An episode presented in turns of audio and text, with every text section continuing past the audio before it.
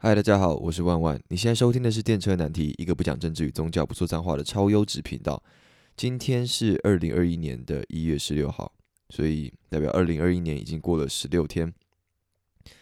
嗯，今天的 Google 关键字呢，我觉得非常有趣。我今天一打开这个 Google 台湾的搜寻的排行榜，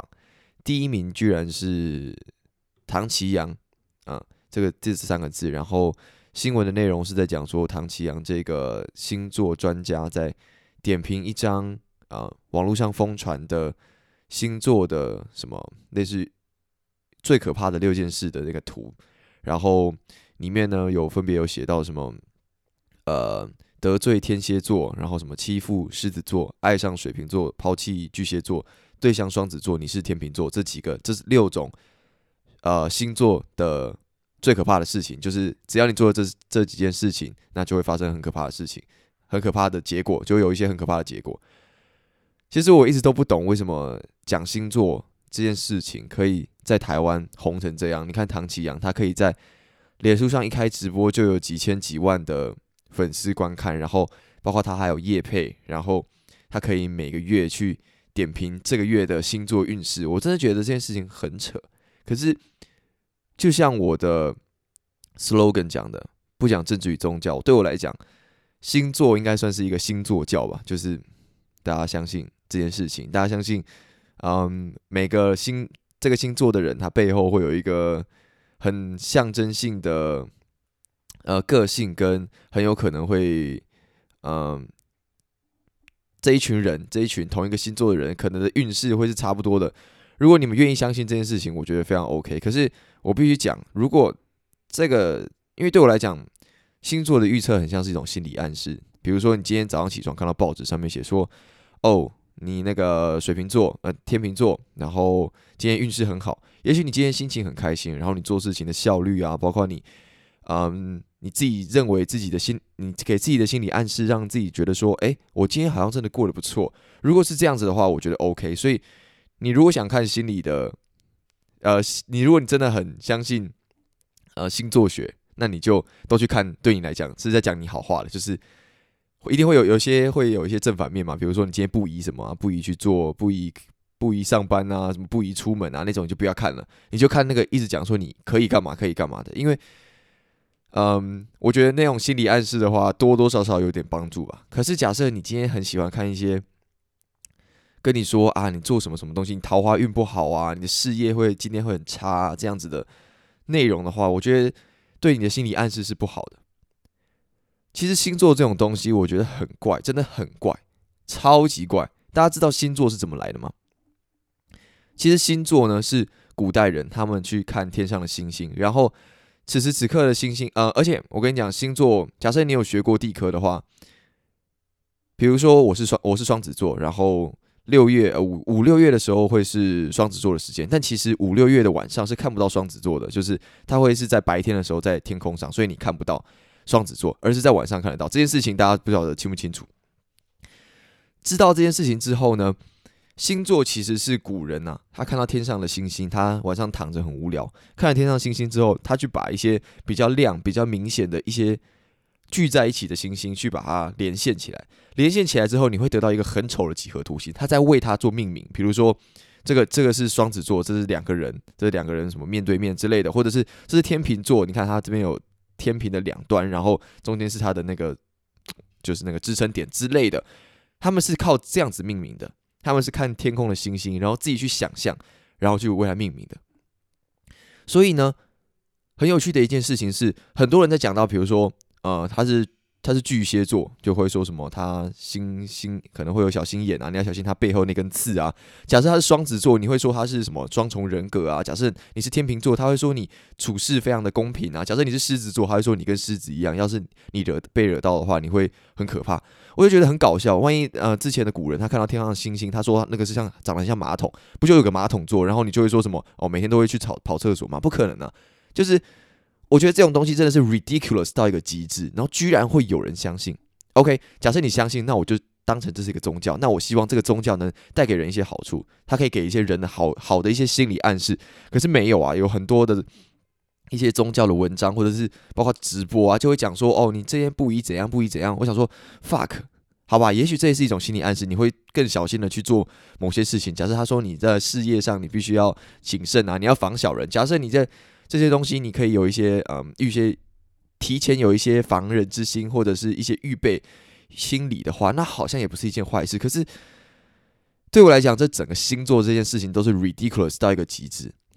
它可以是茶余饭后大家聊天的一个话题，我觉得 OK。它如果是这样子的话，还有一个它存在的意义，我们可以说哦，你是什么星座啊？然后可以大家讨论一下，彼此笑一笑，那就过了。可是我不希我哦，不是要讲我不希望，因为我不想去强迫别人怎么样。但是我自己是不认为我们应该把星座当成一个非常，然后或者一些星座占卜的内容，包括。唐奇阳的 直播上面的讲的话，假设你不喜欢听，你就直接 skip 掉，你就不要，你就直接忽略掉就好了。因为星座只有十二个，世界上有两有七十几亿人，你把七十几亿人分成十二种，我操，那真的是很很很白痴的一件事情。所以我不晓得这件事情如果用呃一个这么有逻辑的态度去讲，就直接把它戳破的话，会不会会不会是不对的？也许它有背后的它一些更深奥的哲学，或者是。呃，原因逻辑我所不了解的，但是反正我自己脑袋随便一想，我就可以指出星座这个东西，这个这个星座教这个东西，它有非常多 ridiculous，然后不合逻辑的地方。所以总而言之，今天的 Google Trend 蛮，我自己是觉得蛮无聊的啦。就是，但是它毕竟是今天的搜寻排行榜第一名，然后我觉得很值得拿出来点破，因为。我也没有说就是都不能聊星座啊，星座就是废啊，然后叫大家全部都闭嘴也没有，因为就像我说的两个原因嘛，心理暗示，然后还可以当做话题等等等等的，然后它有它自己存在的好处的话，那我觉得就 OK 了。但是不要被它影响太多，然后导致你生活上会受到影响，会受到阻碍。所以这就是今天的 Google 关键字。呃，我的新年愿望里面有一个选项是说，我希望去认识。呃，找到 partner 或者是认识一个新的 mentor，所以最近呢，我对一些 social 的场合会比较 open，因为我其实之前从来都没有，我我很不喜欢去参加不认识的人的聚会，或者是跟一些没有那么熟的朋友去接触。但最近这阵子，我比较常做这件事情，像昨天我晚上我去参加一个我前同事的呃 birthday party。然后呢，他是台大法律系毕业的，他他大他大我八岁左右吧，然后很厉害的一个女的律师，她之前去美国，然后现在回，后来好像是去到台湾四大律师事务所，叫李斌吧，我不确定名字正不正确，然后再来来我们公司，然后接下来呢，他现在也出去，就是又到其他公司去做，他是我的前同事，我昨天跟我一群呃。现现在就是现在公司的同事，然后还有包括我女朋友一起去到他的 birthday party，然后人还蛮多的，大概有五十几个人嘛，很厉害，他很夯。然后，嗯，在那个餐厅的聊天的过程中，就会跟一些不认识的人聊天嘛。其中就有一个人，我觉得不止不止一个人啊，其实很多人，我听到他们的背景，我就觉得哇，真的是蛮厉害的，就是他认识的人都会是。也都是台大的，然后可能会是什么去 Google 啊，或者是他现在可能在做什么某一个嗯报社的摄影啊，或者是他已经出出国创业了，他在北京工作。然后像我就跟一个在北京创业的一个 CEO 聊天，我就想说，哇，我平常去哪里找机会可以随随便便找到这样一个人，然后跟他聊这么多的事情。他是在做啊那家他那家公司叫 Rainmaker，我不晓得。大家有没有听过的？反正我是没听过了。然后他主要是在做两件事情，第一个是呃帮大公司找好的小公司、好的中国公司去投资；第二个是帮助小的呃新创去发展。所以他变成像是中介的角色，他把大公司的资源引过来，然后去帮助小公司发展。然后他这家公司叫 Rainmaker。然后我就跟他聊了很多关于呃这种行业的事情，因为据我所知，我之前看的一个 YouTuber 叫李自然，我在这边讲过很多次了。他是他的一个呃跟他很好的朋友是做是大陆一个孵化器的公司的创始人，就是奇迹论坛。所以我就跟他问说啊，包括他跟奇迹论坛的差别啊，或者是大公司投资的方式啊，他们是怎么样去做一个投资的决策，或者是小公司你要呃以什么样的方式去帮帮助他等等的。后来还有讲到他离开了 Rainmaker 之后，我不知道是不是离开了，他可能现在是顾问的角色。他嗯，以他到新另外一家做 AI 医疗的，然后我就问他说：“那你因为 AI 嘛，AI 就是我在大学时期的最后的 project 也是做 AI 相关，所以我就问他一些比较专业的关于 AI 的问题，然后包括他们商业的盈利模式，就是他是一家呃，他好像叫 Deep 零一吧，对，然后他现在是里面的我不知道执行长嘛，因为我不太清，我有点忘记他是扮演哪一个角色，反正也是一个公司的高层，然后主要是在跟。投资人去谈说，还还还有跟医院方，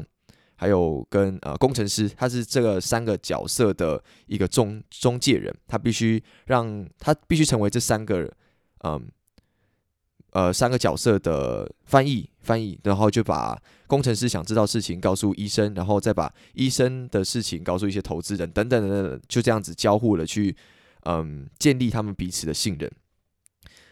然后，对我就跟他聊了这些，包括呃，生计、AI 医疗啊，然后包括他以前的公司啊等等的事情。其实整个聊天过程是非常节奏非常快的，就是我提一个问题，他马上回答，他回答完，我马上提下一个问题。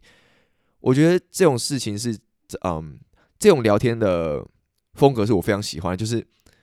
我不知道，我我其实个人还蛮排斥去长时间的跟人家聊一些，举例来讲星座，就是我不会想跟你花。呃，一个小时聊星座，可是那天我不知道我跟他聊了多久时间，因为节奏很快，然后我问题一直来，然后我马上想到什么问题我就问他，我就直接打断他，然后他再回复我，然后这个沟通是很顺畅的，而且我也完全看得出来他对这件事情的了解，然后，嗯，就是我我也的确从他身上多吸收到了一些很酷的知识，因为毕竟他现在做的这个创业的内容是我不曾接触过的，我就觉得。这样的谈话是我很喜欢的，然后也会是我啊未来假设有机会，我自己也要评断说那样子的场合我能不能够遇到这样子的人，因为其实当场我真的聊到了，也就只有这样子这么一个人，然后跟我聊了比较久，然后聊天的深度我觉得还蛮够的。也许他觉得我提的问题很很 basic，可是起码我在他身上是学得到东西，对我来讲是好处，我就觉得没关系，反正就是嗯跟人家请教嘛，对，就这样的感觉。所以，嗯，这件事情让我有两两个感触。第一个就是，真的厉害的人都会认识，都有更高的机会去认识到，嗯，厉害的人。就是像像我前同事，他是台大法律系的，然后他自己的嗯背景非常好，然后所以在他的 birthday party 上面，我可以看到很多很厉害，或者是也同样是嗯蛮有蛮有层内容、蛮有层次文化的。不要讲文化，讲文化有点太太刻板印象。可是，就是会看到一些嗯，在他的那个领域做的还不错的一群人。然后这时候我就其实心里有一个反思啊，我必须跟大家讲，这这一集有点像我自己的一个自我的自我的反省。然后，也许我现在讲到的状况也跟你们有关系。呃，我身边很多也很多很厉害的人，我必须这么老实这么讲。比如说，像我是做软体的。我身边不乏一些 Facebook、Amazon、Google，然后包括呃 Mac、Microsoft 的这些世界最顶级的软体公司的工程师，或者是嗯，我念到比如说桃园第一志愿高中武林武林高中，然后我后来去交通大学，呃，我在这段期间认识的很多人，他们现在可能之后会去 Stanford，会去 Harvard，或者是去 MIT 等等的这种。世界上最一流、最顶级的学校，其实，嗯，我看到这些，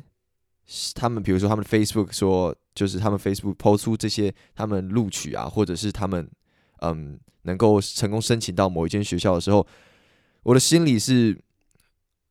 我我知道我自己这样很不应该，就是我应该要为那些人感到高兴，可是我心里会有很大的一种嫉妒的感觉，然后会有。嗯，会有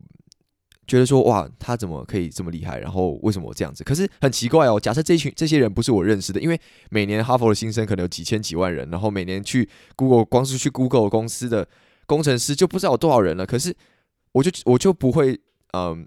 对我来讲冲击就不会那么大。假设那些人不是我认识的，可是当那些人是我身边我所知道的人，然后我想说，诶，他之前可能也没这么厉害，或者是他以前跟我也是差不多啦，为什么他现在到了那里，然后我现在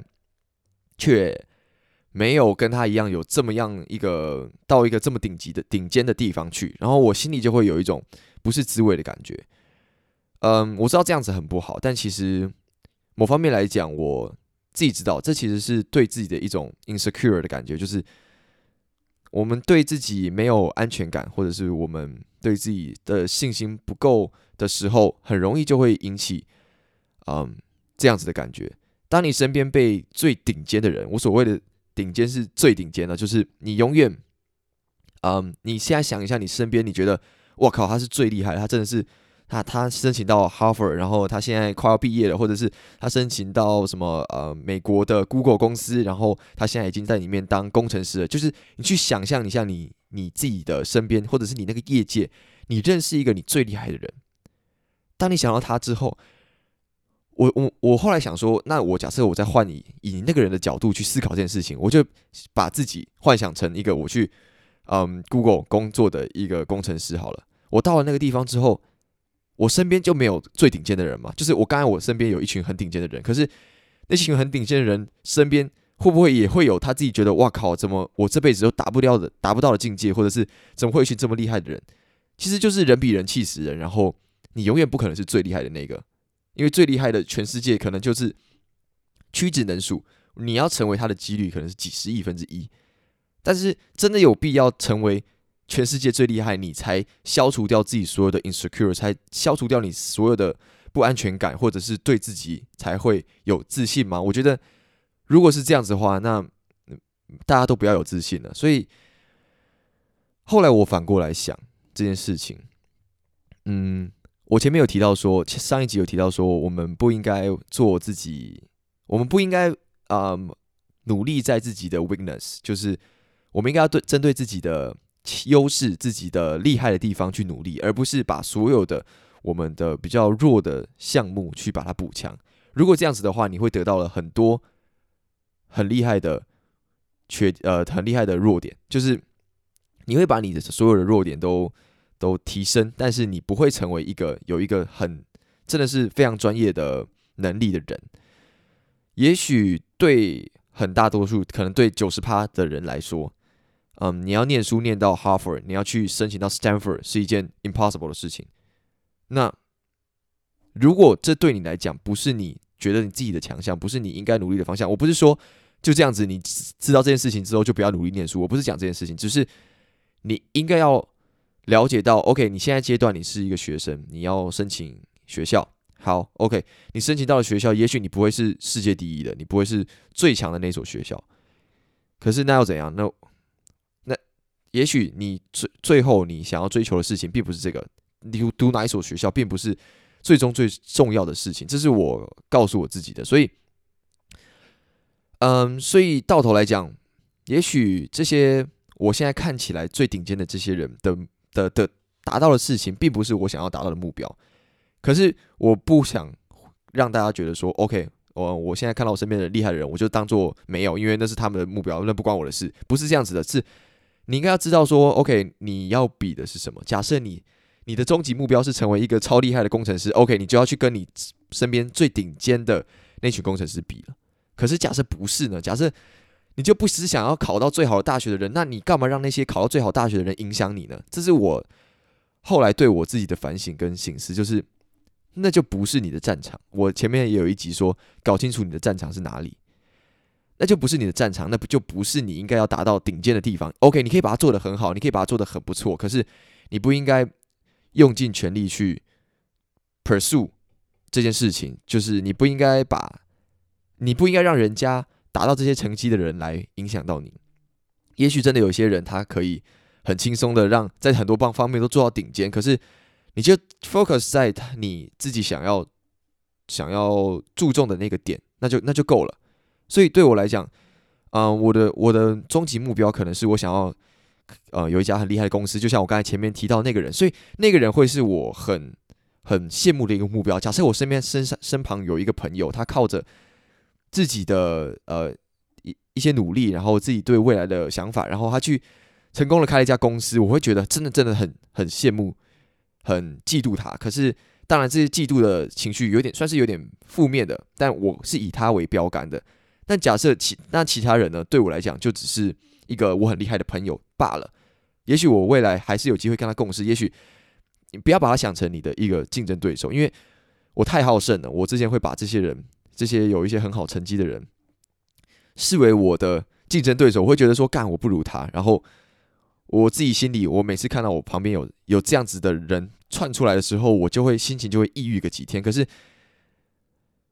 试着我觉得我现在的心态已经调整过来，就是我看到那些人，我一样会很羡慕他们。然后，但是我会控制自己，不要去嫉妒，或者是不要对自己有太过苛责。但我应该对自己苛责的是，我有没有朝着我自己想要的方向迈进。所以。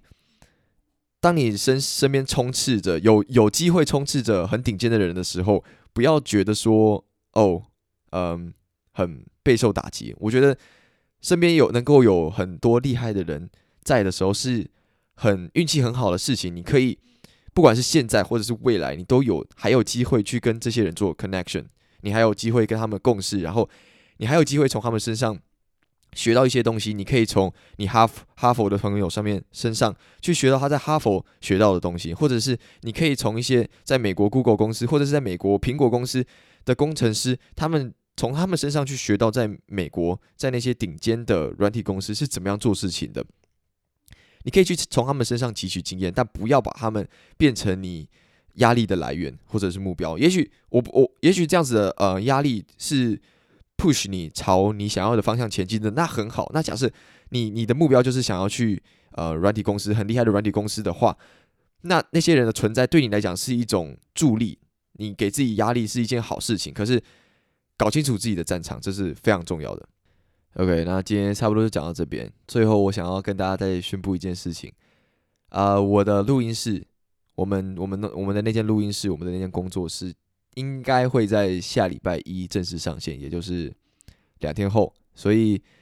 嗯，假设你身边有这样需求的人，或者是你本身有想要录 podcast 的话，很欢迎你来我们的录音室。那我之后会把录音室的呃预约网站放在这一集的描述栏，我不知道那个那个下面那个栏位叫什么小框框吗？什么之类的，我会把那些资讯都放在下面。假设你身边有朋友需要，或者是你自己需要的话。都很欢迎，然后你也可以就无聊上去那个网站上看看。我们把网站的 domain name，domain name 的意思就是网址啦，就是网址都换成我们自己的。因为假设你没有去注买那个网站的网址的话，